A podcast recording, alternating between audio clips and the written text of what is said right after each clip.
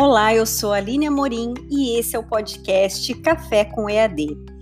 Esse é o primeiro episódio da série Situações Desafiadoras na Mediação Pedagógica em EAD.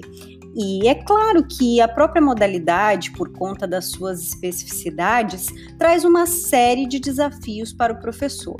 Mas aqui nessa série nós vamos tratar especificamente de situações que ocorrem no momento em que uma disciplina ou um curso está em andamento.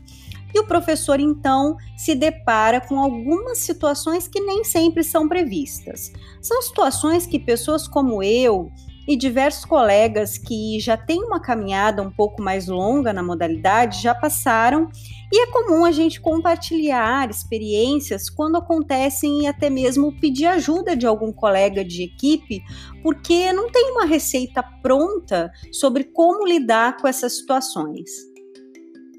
Então vamos começar com a primeira que é clássica, que é o plágio. O plágio é uma situação bem comum e muitas vezes ele não é realizado por má fé do aluno, e sim por falta de conhecimento acerca da metodologia científica, por não saber como fazer uma citação, por exemplo. Às vezes o aluno, ele até coloca o link de onde ele pesquisou, mas nem sempre sabe colocar na forma correta de referências conforme a BNT.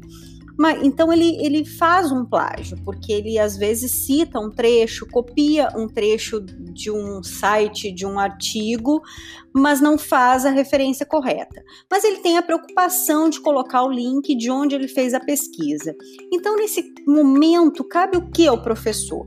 Fazer uma abordagem orientadora, sem pesar no desconto de nota, mas orientando que a forma correta de fazer uma pesquisa não é assim. Enfim, toda aquela orientação de acordo com a metodologia científica. Esse caso ocorre com frequência comigo. Mas claro que pode ocorrer também do plágio acontecer em um curso onde o aluno já tem uma experiência acadêmica mais consolidada. E aí então se torna um pouco mais delicado essa abordagem nos casos em que o aluno já tem orientações suficientes sobre metodologia científica e mesmo assim ele comete o plágio.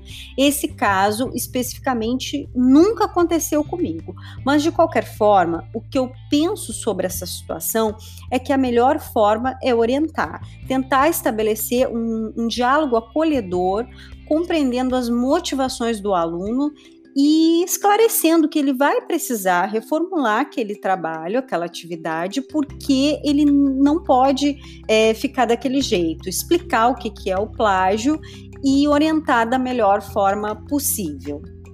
E você, já teve que lidar com uma situação de plágio na EAD? Para comentar ou me escrever no e-mail cafécomead@gmail.com. Um abraço e até o próximo episódio.